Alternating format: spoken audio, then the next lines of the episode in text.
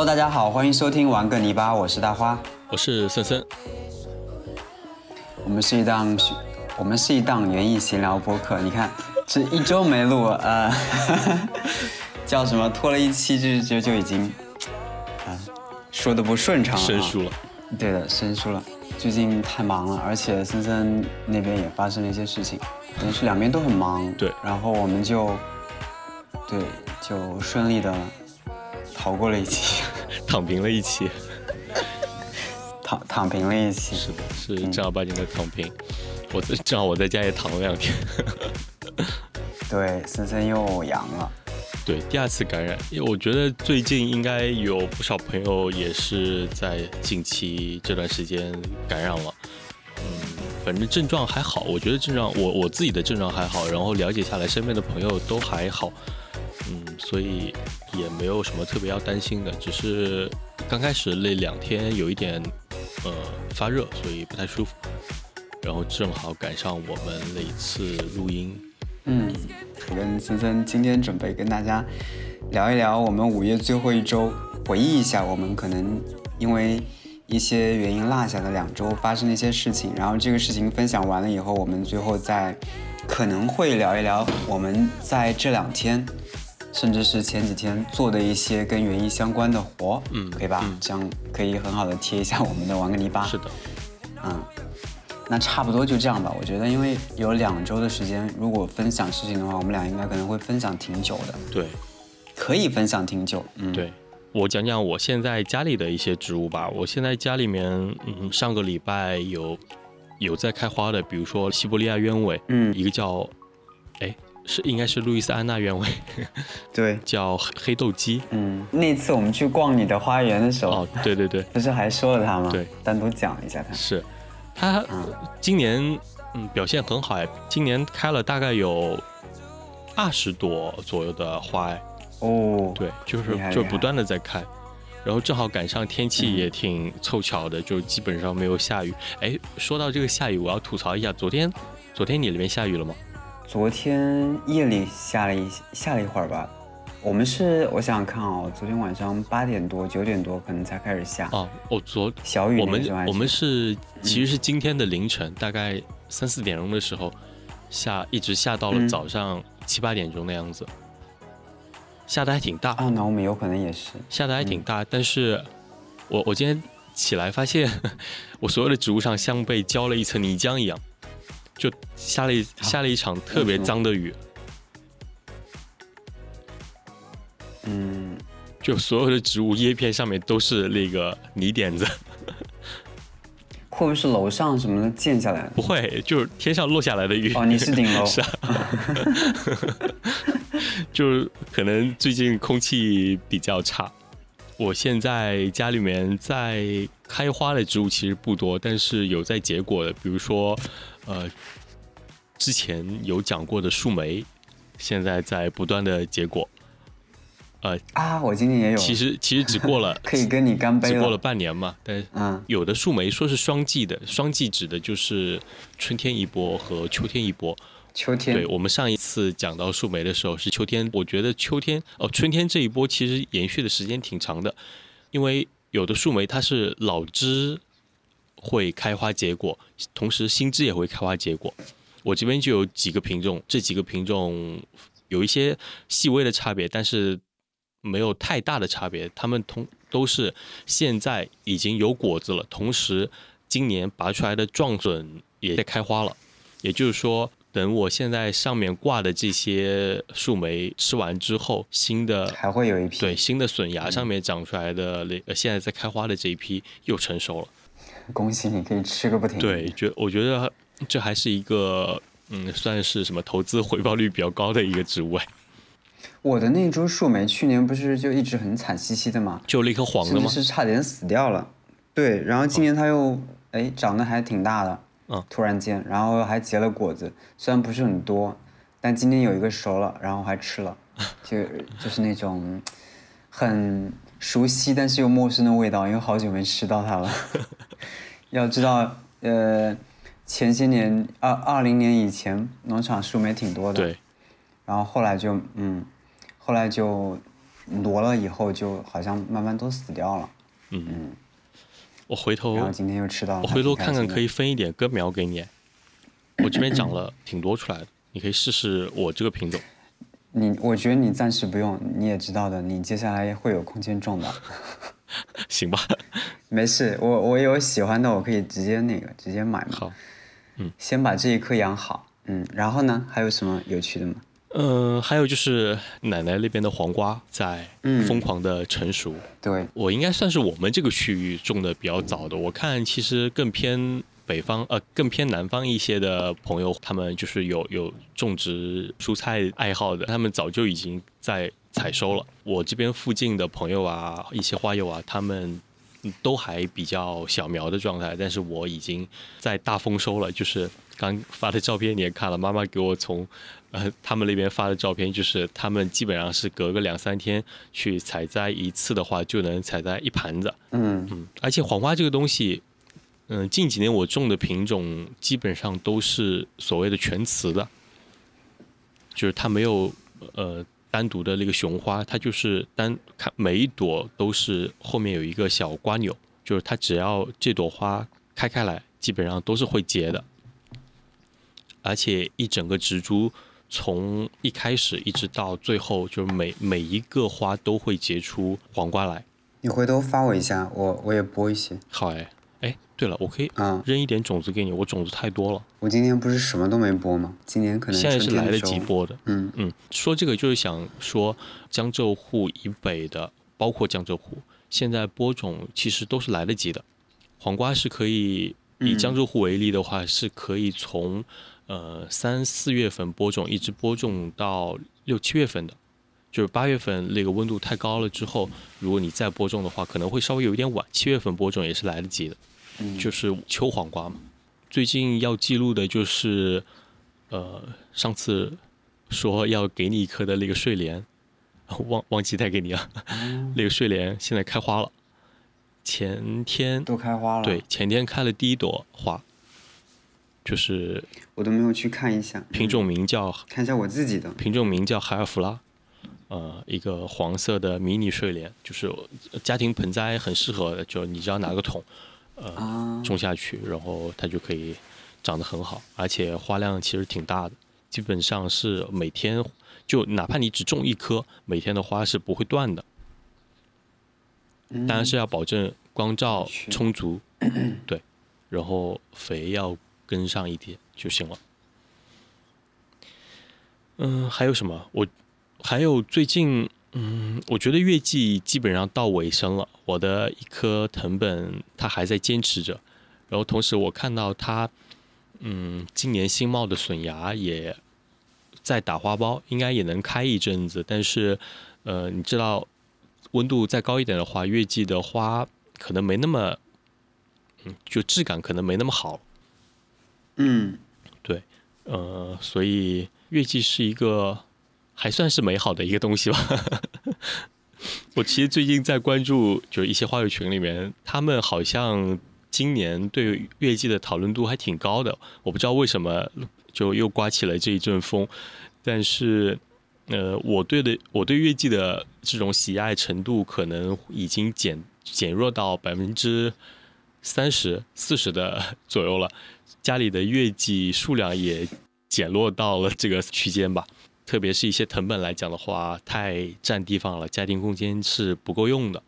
然后你要控制株型的话，对它的开花量也会有一些影响，所以就没办法，只能这样子去解决，就是把它清理掉一部分。嗯但是月季还是值得去种的。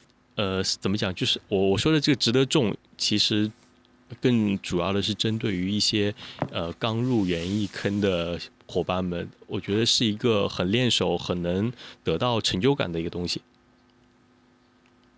对的。嗯好哎，要不你你说几个？我自己的月季也是早就早就谢了吧，就一些可能比较风花或者多头的品种，有一些小侧头什么的，嗯，零星还在开一开，但是基本上都全都谢了。我前阵子就把那些头都打掉了，然后可能花园里面还有一些大灌木，就是我刚说的那种类型的，会有一点点花，但是基本上就没有搭理过它们。我比你应该处于一个更低的位置，对于月季的爱。对，哎，这个话题我们好像老早就聊过，也聊过好多次。但凡说到月季，就会讲这个东西是。但是，嗯，他们开的时候的确有一些品种，我种的品种也不多，整个农场的月季也不多。有一些品种开的时候，的确会让你就是忍不住想多看两眼，多拍几张。嗯，围墙花园里有几个品种，呃，我好像是偏复复古色的会种的多一些。对，所谓的多，也不过是一个品种几个这样的一个状态，就真的没有很多。好像偌大的农场就那么点月季，经常会有客人过来就说：“哎，你怎么没种月季啊？”我只能，我只能默默的笑一下，的确是没有种很多啊。然后前些天好像呃那个有一个背阴面，嗯，有一个品种是是好像是玛格丽特公主吗？还是玛格丽特王妃那个品种？嗯我反正一直觉得我还蛮喜欢这个品种的，橙因为色的是吧？它好像是我对入门的第一支藤月，哦，在爸妈家院院墙上最早种的那一棵，然后长得很好，然后后来又复刻了一一株在围墙花园那个角落，它因为可能一是背阴，所以它整个花期就会比较靠后，嗯。然后又在那个拱门上面就，嗯，感觉挺好的，它又是多头，所以整个花期嗯持续的比较久，也比较靠后，应该这两天还有零星的花在上面，也就它了吧。对。好了好了，月季这个部分就嗯就不说了，嗯、他们有在努力的开，那我们就象征性的 说一下，对吧？汇报一下他们的感觉，嗯，其他我觉得好像没有，我不想太多说关于花园里的花的事情，我就说一些最近其他的，可能跟一些野花或者跟节气相关的一些东西吧，也能够让大家更好的怎么说感听播会的时候能够感受到我们当下的一个环境，嗯、和季节季节的一个变化，这不是一直我们都在聊的东西吗？是，前阵子前些天，嗯、有个朋友到农场来，我们俩约的骑车，然后哦，我忘了说了，昨天是小满，昨天是小满，正好是小满，然后，呃，所谓小满就是那些，呃，庄稼类啊，什么果实类啊，都是开始成熟啊、膨大呀、等等。然后我跟他去骑车的时候，因为我们是在乡下骑的，就是乡间，你知道，就农场往那个下面那条路，一直往村庄里面骑，然后村庄两边会种非常多的麦子、嗯，油菜，还有一些就是路边的那些野花野草，然后那些野花野草加上那个麦香，还有那个油菜的那个香混合在一起啊，哇，那个味道真的一下能把你拉到小时候。它跟你单纯的去一个麦田去闻的那个味道不一样，是，很不一样。它那种香气，我描述不上来，真的描述描描述不上来，就就太好闻了，就是那种好像是记忆里的味道，然后幽香，能够一下冲击你的那种怎么说鼻腔，然后一直到你的脑袋。我们骑行的那个过程中，那个味道就一直萦绕在周围，还有一些野草的香味，哇，就觉得特别舒服。然后、嗯、最近一直很忙嘛，然后那天骑车，其实本来因为我太久太久没有骑车，你有的时候还会去骑骑车。嗯。我是那种运动量，他们总觉得啊，你天天在农场忙，你的运动量够了，但其实根本就没有所谓的有氧运动。骑车骑骑了一个小时，我的腿真的是炸掉了，其昨天晚上还在疼，你知道吗？然后，嗯。就是也是一个很放松的时刻，在一个忙碌的状态间去乡间骑车的感觉，让我觉得特别好，特别舒服。嗯，同时也很好的感受到了农场以外的那种自然的，嗯，各种味道啊，各种，嗯，怎么说，给你全身包裹的一个感受，啊，那个感受特别好。这是一个想跟大家分享的，也跟你分享的。还有一个有趣的是，我要说野花了。嗯。哎，还还记得我们那个农场的大草坪，每年总会出现一些奇奇怪怪的野生花卉。哎，今天又来了，而且这个就是前些天突然冒出来的。我我在那个大草坪上一看，因为我们大草坪其实就是冬天、秋冬割一波，然后春天让它一直长长长长长，长到夏末的时候再割一波，对吧？对。然后中间的草不是会越长越长嘛？现在其实那些芒草它自播的已经很长了，很高了，过了膝盖了。我看到有两丛黄黄的在里面，哎，我说一枝黄花要到秋天才开或者夏末，现在怎么会就有那么黄的，就很明显的一个黄，一下扎你眼睛。嗯。然后我就跑过去，是不认识的花。后来我查了一下，叫轮叶过路黄，你知道吗？啊，知道。然后我发给哎，是吗？我就觉得。在农场它没有出现过，然后在那个草坪上也没有出现过。可能是鸟带来的。那个草，对，那个草坪就像一个很大的池子，一下这个角落冒出来一个小野花，一下那个角落冒出一个小野花，就很有趣。去年是那个野生的金骨草嘛，对，蔓延了一大片，我还拍了一个视频。今年是这个，然后每年出现的就是那个地丁锦菜。嗯。然后我发给心怡看，心怡说他还想种呢。这么巧，对，它我我它是那个报春花科的珍珠菜属，就是一看就是像那个啊泽珍珠菜那个白白的那种一一簇一簇的一个感觉，很好玩看它原生，它它反正介绍的说是生于比较稀疏的林下跟林园，还有山坡山坡的阴处和草丛处，那可能就是我们农场就算那个草草丛处吧，我觉得。嗯，还挺有趣的这个。对，它本来也是这种地被，呃，可以蔓延一片的这种小植物。嗯嗯。你有没有发现一个事情？什么？好，我第二个说完了，分享完了，很快，对吧？还有一个是我们以前录播客，不是每一期基本都要讲讲鸟吗？我们是不是好多期没有说鸟的事情了？对。哎，今天我准备再说一下，分享一个鸟的事情。其实前两天在那个发微博的时候，也就说也也说了，就是那个柳莺。哦，知道。柳莺大家可能不太了解，就我们这里所谓的柳莺，可能大家印象中是哦，是那种好像很很小，唱歌很好听的一种鸣禽，一种小鸟。的确是的，而且它太活泼，活泼太小，在鸟群里面我们经常忽视或者你都看不到。因为大家基本上是肉眼的嘛，观察，除非它飞到你的面前，而且它飞很快，定睛看才能看到。对，如果说你又完全没有鸟类知识，有平时也没有说观鸟的兴趣爱好，那你根本就不知道它是个什么东西。跟啊，我们我们可能平时观一观鸟，它飞到你面前，你才会看到。嗯。但嗯，除了抛开看这个点以外，其实柳莺的观测更多的是要听嘛，是听它们的叫声。其实您上次在那柳莺测的那，一打开，妈呀，就简直像那个，怎么形容？怎么形容？就一排鸟，其实可能左边一个字，右边一个字，这种差异。对，我用这个形容来去描述吧。就每每一个都一样，但又有一点点不一样。又有一点点不一样，比方说谁的屁股黄一点，谁的飞羽上多一点黄，一道杠两道杠这种东西，但它们都是不同的柳莺，又飞那么快，怎么观察？所以要听声音。嗯，它们的声音差异又很大，所以就很容易通过声音来区分。是，但是，嗯，我们这里最多的就是一个黄腰柳莺，还有黄眉柳莺，这个还是相对常见，听声音可能也能听得出来。但前几天的时候，哎，农场来了一只。不是一只，应该是好几只，因为我他们听到他们在四处在不停的叫，你叫一声，它唤一声，嗯，它呼一声，它唱一声的状态，我不知道它是什么。然后现在那个 A P P 上次我也推荐过给大家了，叫懂鸟，然后你只要把那个一点开，然后直接录它的音，它就会自动识别，就很准，是的，然后会识别，啊，竟然是一只极北柳莺，就是我没见过的，我很久前很久前。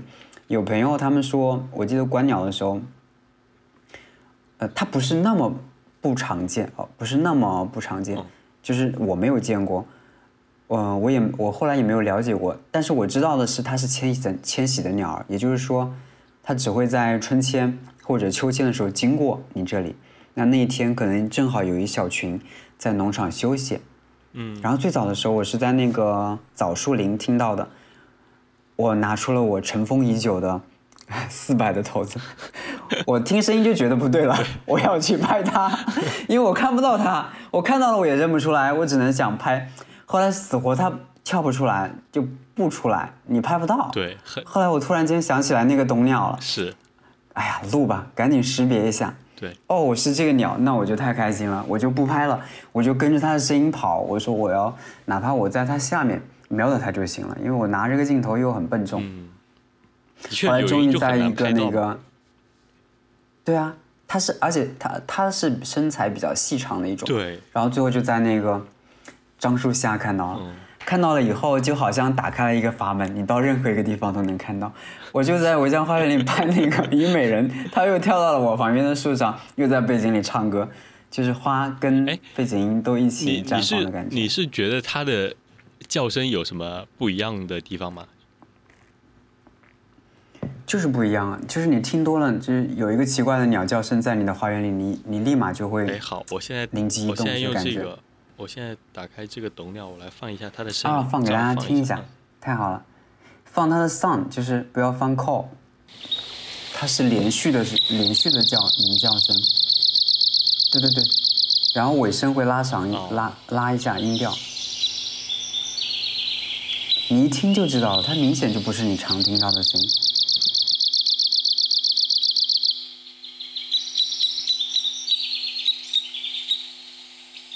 啊，那些擅长模仿其他鸟类鸣叫声的鸟类，比方说伯劳跟乌冬，都没有模仿过它的声音，我感觉。它也很快，你放了吗？在放着。嗯，对，这也是可能前阵子一个比较有趣的，嗯、邂逅吧，跟又是跟鸟儿相关的，所以我也很想分享一下，给你给我们的听众朋友们。嗯，要说到鸟的话，其实我昨天也听到，呃，其实也算是一个常见的吧，但是我觉得跟你这个有点类似，就是布谷鸟，它也是，啊，它也它也是你看你看到鸟嗯很难分辨出来它具体是什么品种，但是它只要一发出声音，你就很明确的知道，哦，这个是四声杜鹃，那个是八声杜鹃。八声杜鹃你听不到好吗？我听 我们这里没有。我听到过哎，我我是在哪听到过啊？你确定吗？我们这里好像没有八声杜鹃的分布，你可以看一下。但是我我很我很确定我在现实生活中我听过，那你它它是怎么叫的？我都不知道八声杜鹃怎么叫的。就是哎我现在搜一下，嗯，它不是不咕咕咕咕咕咕，不是这种啊不。是它就是那个 四声杜鹃是它的声音是越越叫越小的，而且越叫越急促的，就是这一段声音是，呃，我想想怎么叫啊，或或者你你搜一下吧，我我反正有印象，他是他是这么去叫的，八声杜鹃。他就会叫八个拍子，然后这八个拍子到最后几个拍子是比较快的，哎，它这个有分布图吗？你看我们这里没有分布，那就不知道你是不是去的什么两广、什么福建那里去听到的？啊，不知道哎，但我明确的知道我我听过这个声音。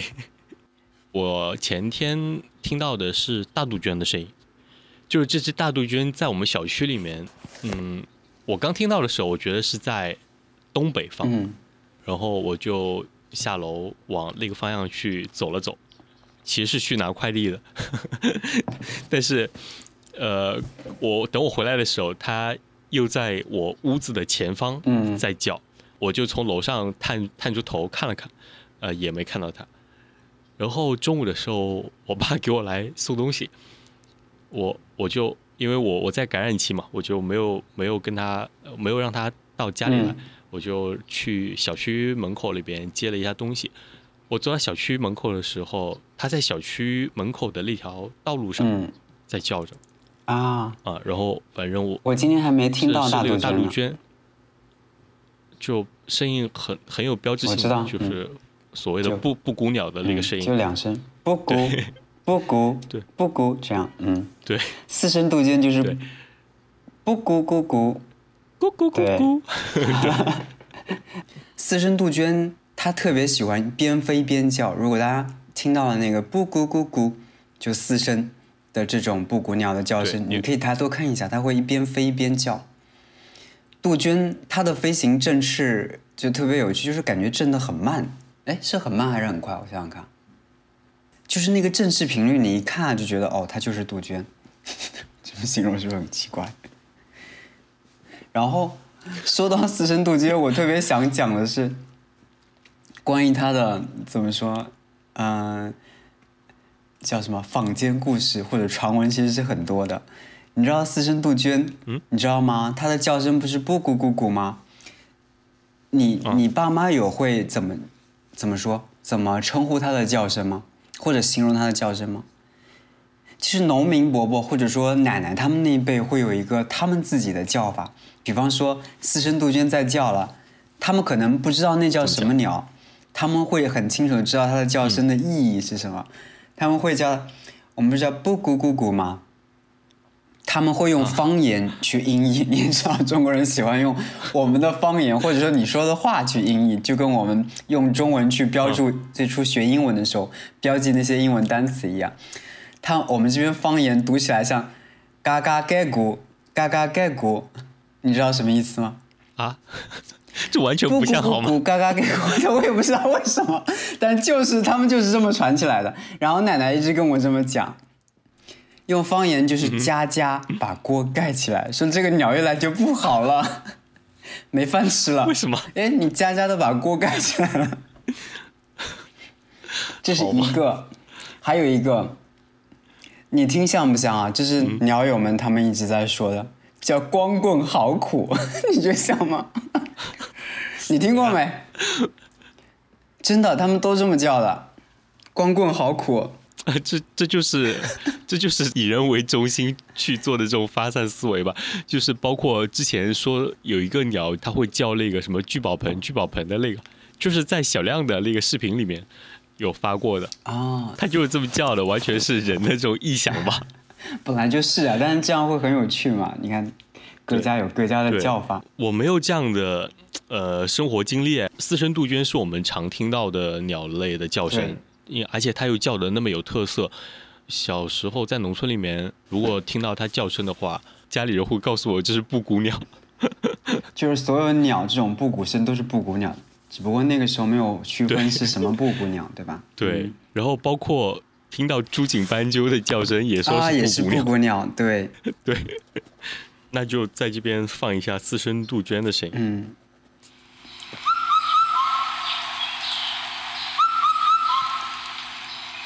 哎，真的蛮像光棍好苦的，对不对？行吧？其实我们这一期发出去也是五月的最后一周了，就不管从嗯什么记录方式来看，夏天都要来了，因为我们再下一期跟大家相见的时候就已经是六月了。你看传统来说，可能六七八是真正的夏日，对吧？夏天，九十十一是秋天对，然后按我们的立夏也早就过了，嗯，所以也正好这个代表夏天的布谷鸟也来了。嗯，是对，也很好的。而且，嗯，最近，呃，我这几天我不知道你有没有观察到，最近呃很多小鸟都已经出巢了。对，是的，我在阳台浇花，突然飞来两只小麻雀，就长得一模一样，然后都是那种毛没有长完整的，然后很小小小一球，对 对，然后就落在我身边，它也不怕人，黄嘴家巧。一般幼鸟它们的嘴都是黄黄的，还没有成熟的时候。嗯，我前两天是看到了一只大喜鹊带了一只小喜鹊，但那个喜鹊就是体型已经跟它家长一样大了，但是你一看那个毛色，明显就是还没有长开的，对就在花房对门口，还有叽叽喳喳的那种叫声，你能听得出来，明显不是成鸟发出来的声音，很多充斥在空气里。是。嗯，你最近还有什么玩泥巴的任务要做吗？玩泥巴的任务，也就是园艺活，好像嗯，应该如果要做的话，会有很多事情。我前两天播，终于把我的罗勒播了，播了一些罗勒，你播了吗？你还没播对吧？我罗勒已经出了，嗯，我也出了，我也出了，就是出的很快，对吧？我播了一嗯大叶罗勒还是什么，我忘记了，播了一些罗勒。我就是把冰箱里的种子翻呃翻了翻，然后找出了一些呃四就四个品种，四个品种我都就顺手播了一下，而且都没有很认真的去播，就拿了一个血苗的托盘，就是大播种盘，不是不是多少学的那种。对对，对我也是，就随便播了播。夏天根本没有那种雅兴一粒粒的去播了，我觉得就撒撒吧，到时移一下就好了。对，是，反正最终出来的效果都差不多嘛。嗯，对的，而且就是不要，也没有说要那么多量了，你这样撒一下，到时候你要种多少就拔多少嘛。对我其实这么去播，还是想看看它，因为这个种子是我放冰箱里，可能已经有一年多两年的样子了。呃，我还是想看看它的那个种子的活性。对，如果我不在意这些的话，我其实我我觉得甚至直接播在地里也是可以的。嗯是的，对，呃，如果说你现在有种番茄或者种一些夏季的蔬菜、瓜果蔬菜，然后你可以配套的种一些，现在也是很好的播种的时候。嗯，还有就是之前不是说，好像我们最近都没有在播客里提到我的那个，有提到吗？我的香草花园。之前嗯嗯，上次提了一下提了，一下是吗？反正之前不是说今年一定要把它做起来的，后来也是，嗯嗯，可能不是很快，但是也算慢慢的在做，至少它框架起来了，然后我们也陆续下了一些小苗，下了一些嗯百里香、迷迭香香，就下了挺多的了。然后百里香下了好几种，嗯还有一些欧芹也下了，嗯嗯，鼠尾草等等，就是在不断的往里面填植物。接下来还会继续去往里面填，嗯就让它慢慢的丰满起来。你香草花园里面的土壤有做改良吗我？没改，我那学改的就是堆成嗯，堆成什么？就堆成小坡，抬起来是吗？没怎么抬，因为我砌的时候基本上就算抬起来一点了，不是砌起来了一点吗？然后因为主要是其实迷迭香在我们这边还好，嗯我觉得百里香可能夏天特别是梅雨季的话有点难。百里香吗？对，试试看，可能我之前得百里香种，挺怕涝的。可能我之前种的还挺好的。我之前，但是之前是抬高的苗床种的，对你之前在那个香也是也是嗯。算蔬菜花园里边吗？对，上面。那那些百里香已经不在了，那些百里香被长势更旺盛的那个牛至全都给啊，给盖满了，就因为我把它们种的太近，然后牛至的长势太旺，直接把它们给盖住了，然后就最后就捂死了。嗯。嗯，对，香草花园可能接下来会对再好好打理一下。而且嗯这个季节也是大家可以去种香草的时间段，包括香草的播种，如果有喜欢的品种，也可以直接买小苗。嗯，但这个季节播种也是可以的。说到播种，我真的播了一些百里香，嗯还播出来了，也是撒的，出了好多，而且出的很快。对，百里香嗯就可以买一些种子，多一些，可以随便撒撒。嗯，今夜香风草你播了吗？我有哎，我有两棵苗，我就把它下地了。哦，你可以回头扦插扩繁。嗯，我最近发现那个你之前给我那个金叶毛梅没有死掉的那几个长得特别好，就死掉了它就死掉了，但是没死掉的那几个现在长成一大蓬了，而且那个哦颜色真的很好看。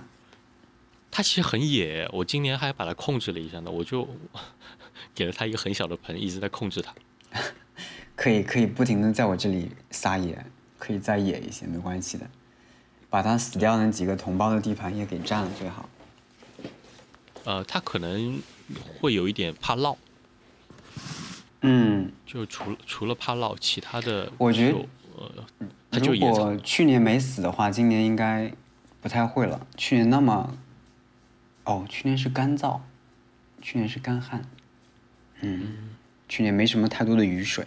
对，你呢？我好像其实都是一些常规的事情啦，就是比方说你什么植物死了，或者你的苗床要清空了，然后清空了以后种下一茬植物。我本来说今年夏天不太去种植很多植物了，因为就想休息嘛。但是苗床太空在那里，嗯，还是想去种一些简单的，就是不需要太多维护或者说，嗯，打理的一些草花类，就让它们代表着夏天吧。是我今年也不算一个新颖的做法，我有两个苗床，嗯花香，我今天把其中的一个花香里面 是我在春天想打造的一个虞美人花海。你不是已经成功了吗？对，今天给铲了，全部给清空了。清空之后种了呃之前育的番茄，还有一些植物。虞美人花海算成功吧，其实也就还好了。因为首先品种选择还是会以后就是当然更有经验了嘛。可能明年会挑选更好一些的品种去种植，种植的时间可能会再早一点。今年其实下苗床的时间会稍微有一点点晚，所以一直到现在他们才到盛花期，但这个盛花期就很短，就很快就过了虞美人的生长最旺盛的时间了。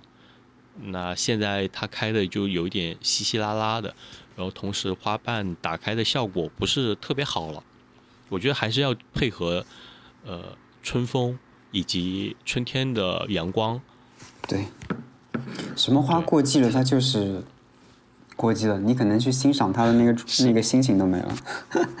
是，就是跟着节气。你看，你你最当季的东西，你当然去欣赏最当季的东西，吃最新鲜的时令蔬菜，对吧？就是这个意思嘛。对，嗯，对。我妈妈昨天给我从远方发来的消息，就小院子里的百合已经在开了。嗯。我觉得接下来就是已经到了百合的季节了，呃，我的苗床里面虞美人还在盛放着，当然也不算是一个坏事，但的确它表现没那么好了。我今天就把它给清空了，清空之后就种了番茄、向日葵，加塞了一些波斯菊。你的向日葵是播的小苗吗？还是直接塞种子的？呃，小苗。啊，我都有育苗。我还留了一些空的地方，接下来会等那个罗勒长下长出来之后，我会再把它下进去。往年的思路就是这个苗床我要把它清空，然后种番茄，就只种番茄。然后我会发现，特别是一些大品种的番茄，它可能会在夏天雨水比较多的那阵子，同时也是它成熟的这段时间，它可能果子会裂。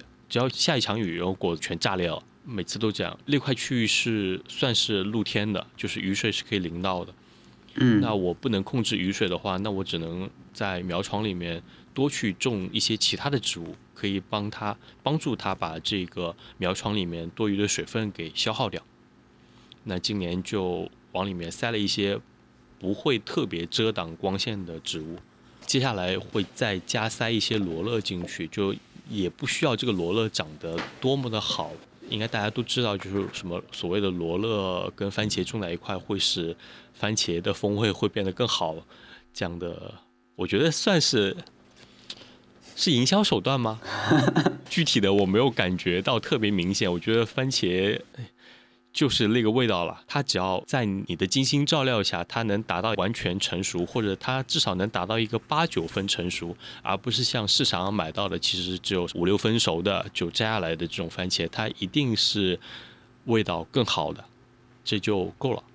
加上一些罗勒，可能你在做一些料理的时候也会用到，所以这样的种植方案可以分享给大家。期待你今年的番茄怎么说？好啊，更加美味。